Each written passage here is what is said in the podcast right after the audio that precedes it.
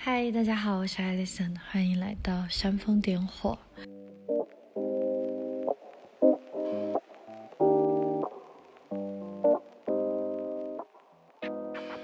今天我要手撕吸引力法则。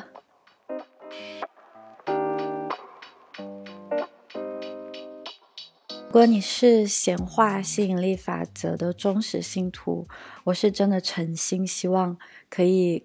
参与我这一次的讨论，我也很想看到你在听过我描述为何我如此反对吸引力法则之后的你自己的想法。我们不是为了去说服对方，也不是为了在此辩论，而是更多的可能打开接受沟通的可能性，还有会聆听的能力，会倾听的能力。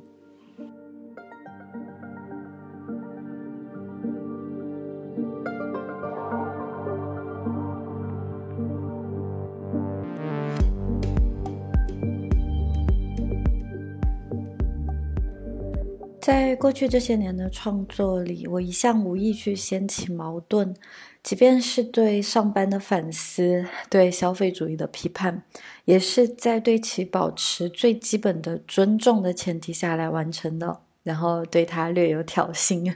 这次不一样了，这次我是真的要名义上的去手撕吸引力法则了。为什么我说名义上的呢？因为其实我们在自我觉醒的四个系列、四个主题下，我们其实已经聊过去分辨好与坏、去分辨非黑即白的一些观念，本身就是一种自我的局限吧。所以我并不是在这里一定要强调说吸引力法则是坏的。虽然其实我是这个意思，但是我并没有要站队的意思，就好像我从此就会一定去强烈的去反对他，我一定要不断的去坚定我自己的信念，这样子，这个不是我的意图，而是我。真的对他有过一定的思考。从二零一八年开始接触一些自我提升的内容，大家可以想象，你一定就会接触到 law of attraction，所以就是吸引力法则的很多的概念。它不管是来自于灵性的导师，还是网络上的成功学博主、自我提升类的博主，我在起初一直抱着怀疑的态度，但是更多想要去接纳，想要去看看究竟是怎么样的。我觉得我给了自己四年多的时间，我现在是确实的站稳了脚跟，我可以去谈谈它了。开始以前，想先欢迎你来到我的播客《煽风点火》，这是一档个人成长的节目，是我这些年来的探索、攀爬与好奇，从对人生的思考到对自我的剖析。由科学理论与个人经验支撑，和大家分享一次次的清醒与一些些的实用日常工具，一起创造生活里的小幸福。无论是提到的书籍，还是人物，或是生活的经历，他们都是我切身一步步走过、实践过的内容。我希望可以借着播客的陪伴，与你共度这一场不可思议的生命存在。播客的内容与选题都来自于个人在生活当中遇到的困境，以及对其的解惑。这不是一档以盈利为目的的商业节目，没有对热点的追逐，甚至没有定期的更新。但是由衷的真诚。如果你希望支持我多多创作内容，可以到我非常佛系却诚意经营的淘宝小铺购买遵循极简原则的产品，包括瑜伽垫，或是参加我的瑜伽冥想课程。当然，哪怕只是对播客的留言、转发、分享、点赞，都是最好的支持。我非常感激可以在这里和你相遇、相知、相伴。现在，我们进入今天的播客内容。感觉是终于有了清晰的脉络，也愿意直面那个我始终有所保留的心灵成长这一话题了。虽然过去用了差不多一年的时间来写作自我觉醒，起初是预备自己进入灵修的体验的，没想到这一路下来，我确实有所清醒，也终是将那种道不清、说不明又看似很厉害的灵修给舍弃了。现在许多冥想的内容进入了灵性的角度以后，话术越来越贪婪。俨然将冥想作为了心想事成的新成功学，真是遗憾又很危险啊！在习练冥想的过程当中，我总结出了以下几个需要警惕的关键词：吸引力法则、显化、宇宙能量与频率。我觉得在过去的这四五年间，去练习瑜伽、去做冥想。它是切切实实给我的生活带来了非常正面的改观吧。我也顺着这个思路分享过很多内容，但是随着对灵性修养的在英文当中 spirituality 在接触它过后，尤其是在西方又接触了更多的瑜伽老师，或者去上课程啊，或是同样练瑜伽的一些。小伙伴们和大家在聊天的时候，发现，当然瑜伽在每个人心目中，或者是它的功效作用是不同的。就好像我最初开始跟大家分享，我去练习瑜伽，真的甚至有点抵触瑜伽，也确实是源于可能它会不会是来自于古老的那种宗教性的内容啊，就是我会有一点反感。后来我也去印度有修行，有学习瑜伽，去进行培训，当然也会上瑜伽哲学的课程。啊，我的猫咪一直在旁边疯狂的爆跑酷，不知道可以听到声音吗？Carlos，嗯，我。Anyway。长时的习练确实对我个人帮助很大，但是我并不迷恋冥想或是瑜伽的所谓功效，哪怕是大量借助神经科学的研究结果，它仍然非常具有诱导性的。我也会在以下的内容中阐述一下个人经验的问题。以上我刚刚提到的那三个关键词——吸引力法则、显化、宇宙能量，他们则很迷惑。仿佛一个人通过练习冥想就可以心想事成，最终的目的是抵达成功，无论是由谁来定义的成功。我想细聊一下其间的危害。其实大体这个类别也是包含了占星、算命、占卜等等的。嗯，在开始以前，还是要澄清一下，对吸引力法则的敌对态度，并非针对所有借冥想去追求成功的人群。我甚至无意去挑衅其信徒。毕竟，灵性或是神性原本就是作为人类的宝贵体验之一，也是我们在自然、在宇宙中的求索。真相是，教育与真知混杂在娱乐与营销的大量信息之间。现代的个体不再是那种一头栽进偏见与狭隘的盲目追随者了，尤其是在中文语境下的这种类似于狂热的宗教教徒就更少见。如今每个人的信仰如此多元多样化，在某种程度上来说也是混杂不堪的。但是这恰恰说明了，其实没有真正躺平且甘愿被宰割的韭菜。哪怕你是相信吸引力法则的个体，我也敢保证，你确实也相信科学。我绝对没有要攻击这种想法的意思。我的一切批判只是针对其背后的逻辑。其实最可悲的是那些为了吸引受众、敛财，甚至不惜把自己变成信徒的宣扬者。无论他们是灵性导师、成功学大师，还是自我提升博主，或者大家常常听到的 life coach，什么生命教、生命导师。如果他们是在为了流量与金钱或是名望而假装，那还只是世俗的痛苦。如果他们真的陷了进去，那就是真正的可悲了。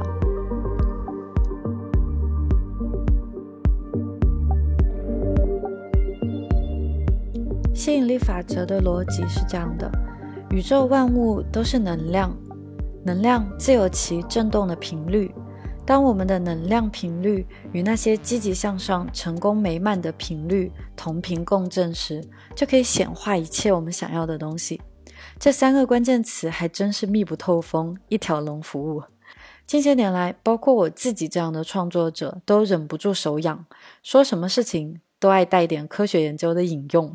尤其是心理学与神经科学，吸引力法则还恬不知耻的胡乱给爱因斯坦硬塞过一些名人名言呢。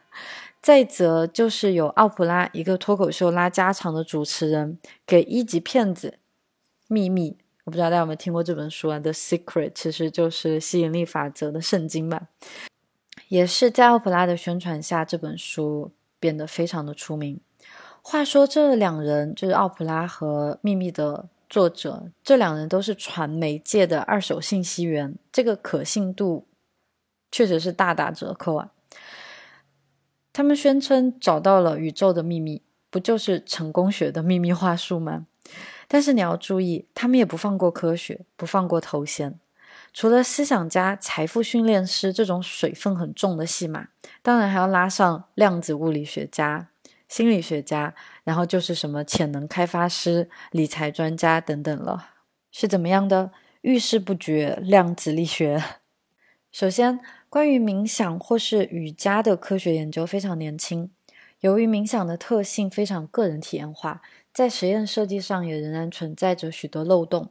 打个比方，哪怕是神经成像亲眼看见大脑在冥想练习后的变化，就脑科学当下对大脑的理解来说，我们还是无法判断那些变化是否真的令人更聪明、更专注、更富有爱意。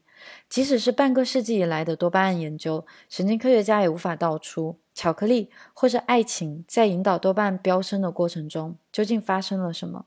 这是科学的魅力。他提出假设，接着不断被推翻、被修正，甚至被取笑。可是，当灵性导师打引号因某种不可明说的利益而引用起科学期刊来时，用词却斩钉截铁。一些最常被引用的功效如下：关于冥想，可以缓解压力、提高注意力、增强免疫力、建立同理心、改善认知功能、更容易感到快乐等等。读到这里，科学还在点头。但是，一众江湖灵性导师却不甘于冥想如此平庸，于是吸引力法则、显化、心想事成，以及与宇宙同频共振的理论便出现了。是的，在灵性的世界里，我还真没少听说有瑜伽老师宣称灵修可以让我们得到自己想要的一切，甚至说吸引力法则可以让你成功。当然，这可绝不是灵修导师的专属话术。一众成功学大师前赴后继地借用潜意识，借用安慰剂效应，如今借用积极心理学，都要你积极的与自己对话，乐观的与自己对话，这样就可以进入丰盛，获得成功。你说我是因为坚持冥想，练习显化，凭着可视化练习，幻想自己成功，看见自己成功的细节，才得到今天的成功的。那科学给你鼓掌，和算命一样，科学无法和你击掌。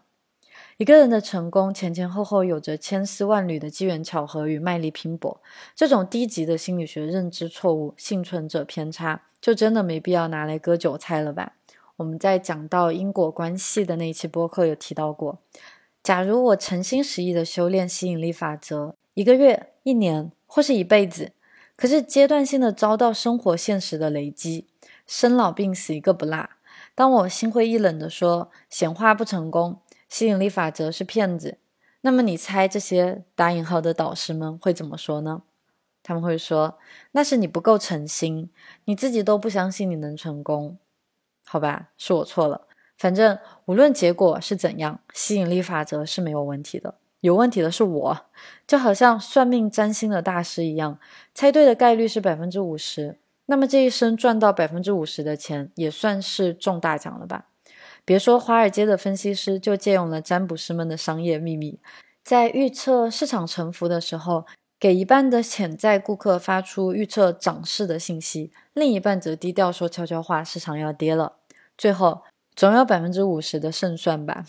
再退一步，如果带着一颗修行的心，哪怕自己真的与宇宙打通了任督二脉，可以看见病痛，可以治疗他人，你敢相信自己真的就是神吗？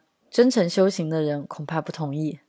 说到这里，还是必须插一句：积极的思考方式或者看待生活时的乐观态度，确实可以增强一个人对当下感知的顺畅度。积极心理学并不是吸引力法则，前者是一种有条件的试探，并且结果因人而异；后者则大言不惭，要求咱们绝对服从。你说他要真就是个骗术也就算了。问题是，当代青少年挫败的焦虑不安，通过互联网得到大力推崇，吸引力法则的危害前所未有。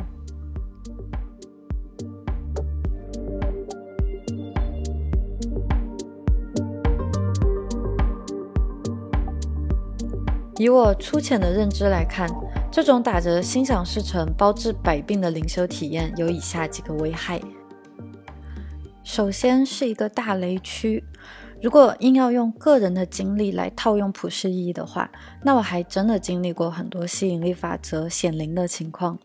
二零一八年，我在笔记本上为自己设想的人生三重目标，分别从自我提升、事业发展以及情感关系的角度一一实现。我甚至过上了曾经梦寐以求的旅居世界的生活方式。就在那以前，我们其实思考一下，在这一生走过，不管你现在二十几岁、三十几岁、四十以上，我们一定都遇到过那么几次，哎，真的心想事成了，哎，我特别渴望的东西真的得到了，这种效应，对吧？然而，与成功学的逻辑一样，他们都很喜欢将生活的一切喜乐归结于自己的力量，全然的一种。单一归因法都不用借用科学了，其实中学生都可以理解这种显灵的现象。我们在中学期间曾暗恋过的学长学姐，你们没有发现他们在校园里出现的频次真的直线升高吗？自从你觉得对某人产生了兴趣，好像在哪里都可以看到他，对吧？或者说你买了一辆白色的车，你也会骤然发现路上怎么都是白色的车呀？这种聚光灯效应很容易放大我们对某事物的关注力，以误解其真正发生的频率与巧合以及概率。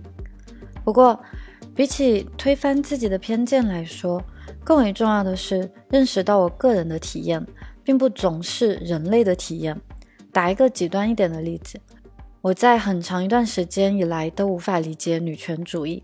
一方面，我不喜欢把女性作为受害者的角度打量的话语；另一方面，我也全然忘了自己的父母亲从来没有因为我是一个女孩就告诉我说什么是我不能去梦想的生活。在非常狭隘的层面上来说，我感到自己作为女性丰富的自主性和男性是一样的，甚至在很多情况下比男性更富有优势。但是，就因为自己从未限制过自己。我就有权利否定别人的呐喊吗？那些在生活里切切实实感受到不公平的女性，她们的经验就可以被我那丁点的运气给否定吗？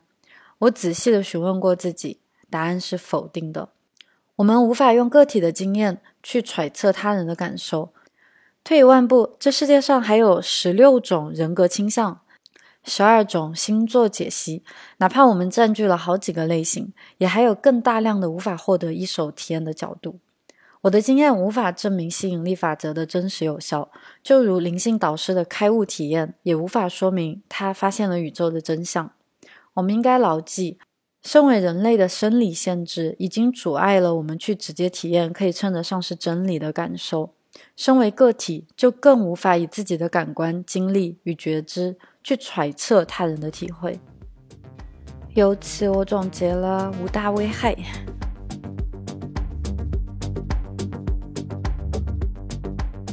危害一：非黑即白的人生观，好像那些灵修的人就手握真理，好像科学的一切尝试都是殊途同归，至万物归一，自大又虚伪。哪怕是历史上最厉害的灵性导师，也是个体。一旦是人类，就有不由分说的界限与狂妄。我们作为人类，也是动物的一员，是生命本身，原本就受限于生而为人的神经限制。我们无法体验蝙蝠对世界的感知，无法揭秘深海中鲸鱼的歌唱。我们能够拥有的体验，就是无法挣脱的自身神经元的初始设置。那么，一个人说自己开悟了，一个人说自己心想事成了。一个人说自己与宇宙连接了，他的经验要如何挣脱人类的语言幻想与体验的边界？打个比方，灵修中很喜欢讲恐惧，克里希那穆提也说教育的意义应该是消除恐惧，这听起来很有道理。没有恐惧的人生，想想都很自由呢。可是，难道这不是一句空话吗？大自然为了生存而演化来的保护机制，刚好有个名字，就叫恐惧。恐惧本身不是非黑即白的。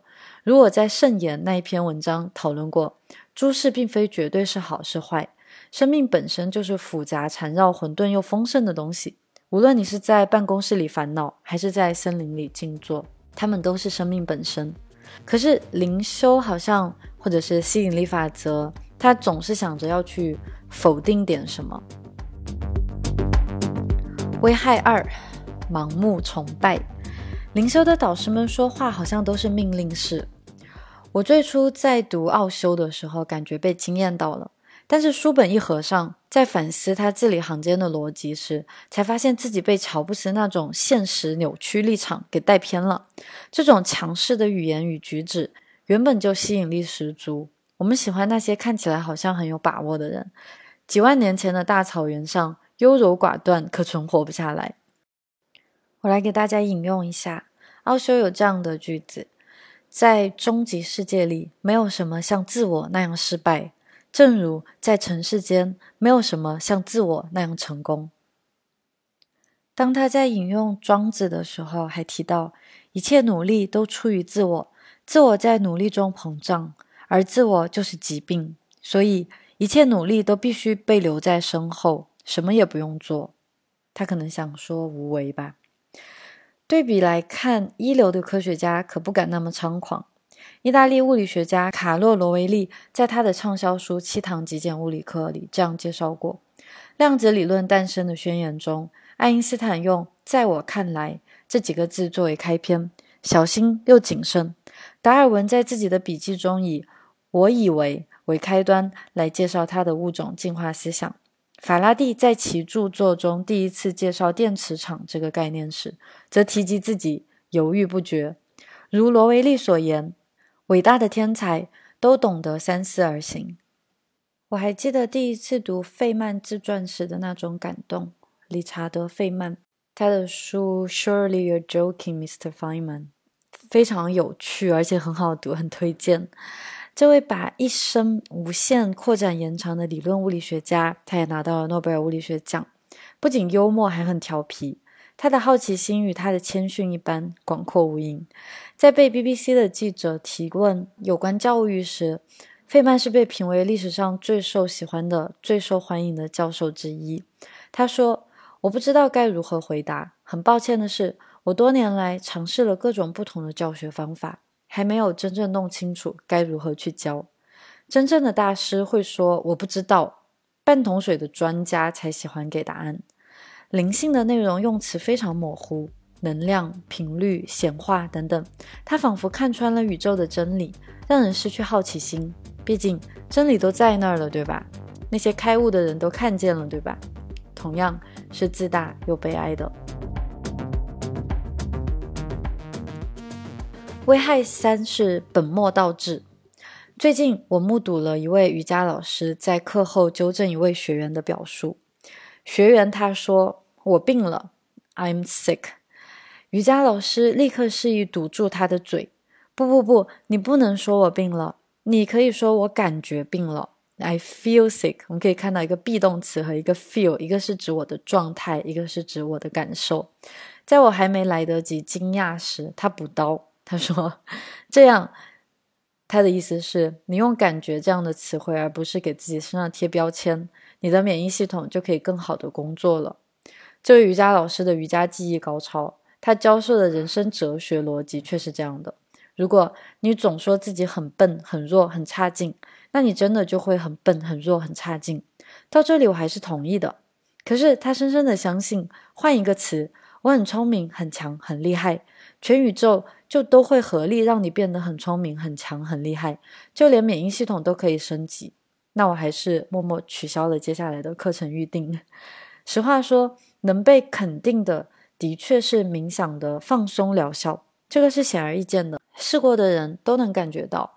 所谓灵性的感知，大多是意识所受的教唆与暗示，就是那种好像被吹得天花乱坠的一些灵修体验，其实它还是一种人为的构建、人为的建造，还是人类在讲故事。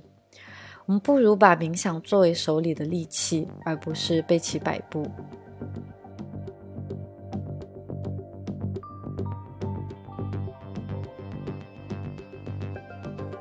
危害四：放大的自我。我在写自我觉醒的最终篇无我的主题时，把矛头放在了自我身上，ego，恰是那太把自己当回事的小我作祟，才会把一个个普通人逼得如此轻易任由命运与资本的摆布。吸引力法则看似正能量满满，它的黑暗面其实很恐怖。都别说什么对物质的渴望究竟是不是正道这种废话了，就说在一个信徒的欲求未得到满足时，他唯一能够责备的人是谁呢？没错，是他自己。小丑竟是我自己。正是因为心不诚意不通，你太自卑，你太多原生家庭的问题，你的不成功不仅仅是因为你不够努力，还因为你的心灵不够干净。我的天！追求小我成功所带来的困扰，心灵鸡汤和科学都携手合作阐述过了。这种无限将自我的放大，灾难性可想而知。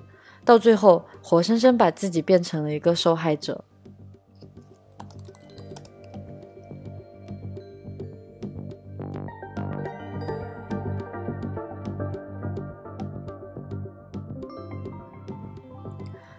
有最后一个不容小觑的危害。淹没于群体之间，灵修很容易建立社群，人与人之间的互助自然是宝贵又意义非凡的。可是领袖的聚众极其危险，正实偏差与盲目的信任会打造出来一个共同的自我，岂不是更加危险？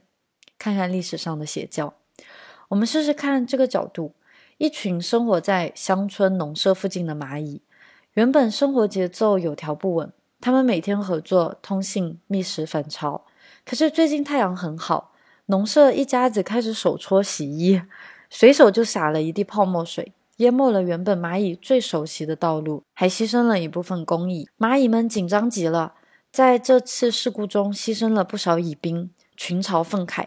一些蚂蚁科学家决定一探究竟，可是进入了肥皂泡沫，就再也没有活着回来。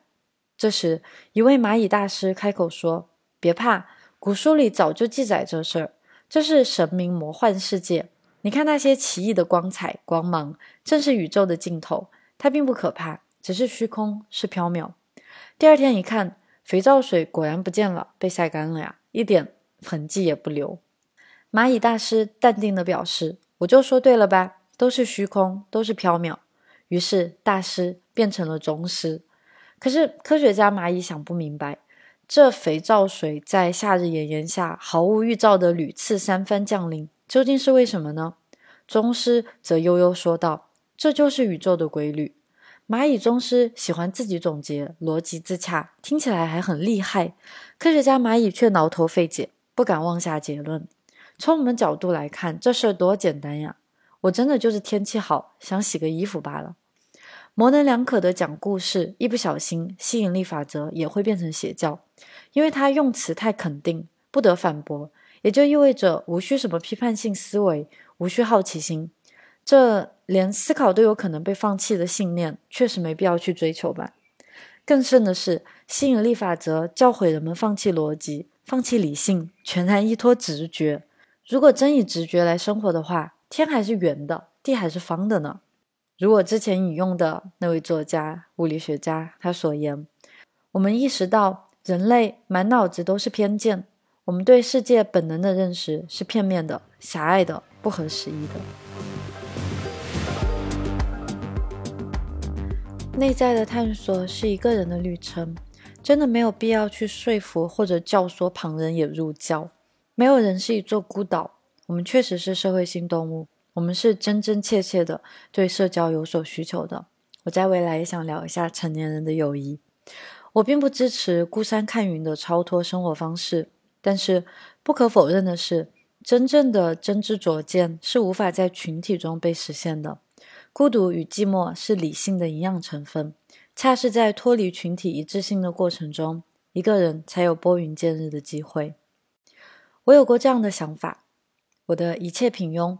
都来源于自己轻易便可以融入群体，很容易便失去了独立思考的机会。主动的孤独是一种恩赐。就我个人的经历来说，我仍然每天练习冥想，在瑜伽垫上展开并听见身体与呼吸这一套如仪式、如朝拜的练习，是我卸载一天混乱大脑最好的方法。我不仅享受其间，也好奇常常出现的困难。但是总有那些时刻，那些进入空的时刻，无论语言如何去表述，它都无法被说明。如果你真的有所谓的灵性体验，还有什么心想事成的渴望？那种空是一种回归的盛大，片刻的无念。你怎么可能会想着对物质的执着？这种体验确实是短暂的，否则没有宗教场所与教条的必要性了。不过，我认为幸好它是短暂的，我们即刻又会回到生而为人的局限性里。这些局限恰是生命的趣味，有忧伤，有执着。有害怕，有沉溺，我真的太喜欢这份细腻了。情绪研究大师罗伯特·所罗门曾在演讲中这样呐喊道：“无执就是放弃执着，这种东西根本就是侮辱人性。没有激情的人生，算不得什么宽阔。”还记得我们讨论过对时间的感知吗？在播客和文章里都有这一篇的讨论。执着会给我们带来痛苦，但是执着也给我们带来人生的大幸。生命原本无常，无执又何不是一种妄想呢？最后，当然就是要看那些打着吸引力法则旗号的宣扬者，他们背后的既得利益是什么？是麦克？是流量？是博取关注？总而言之，我们要警惕一切捷径。撕破荒唐虚伪的营销语言。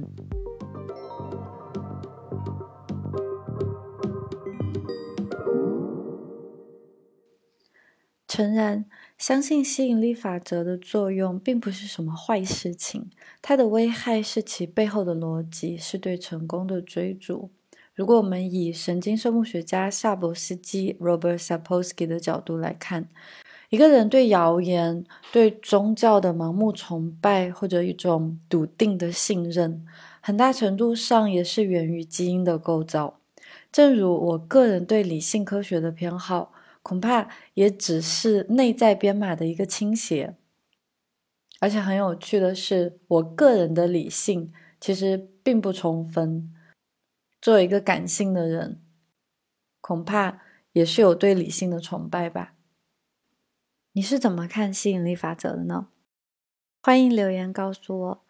这个主题的文字版也将在公众号“行 Awake” 进行发布。如果你希望支持我们更多原创的内容，欢迎在公众号里给相应的主题文章打赏，一同探索醒着生活。谢谢你在这里，我是 Alison，我们下一次见。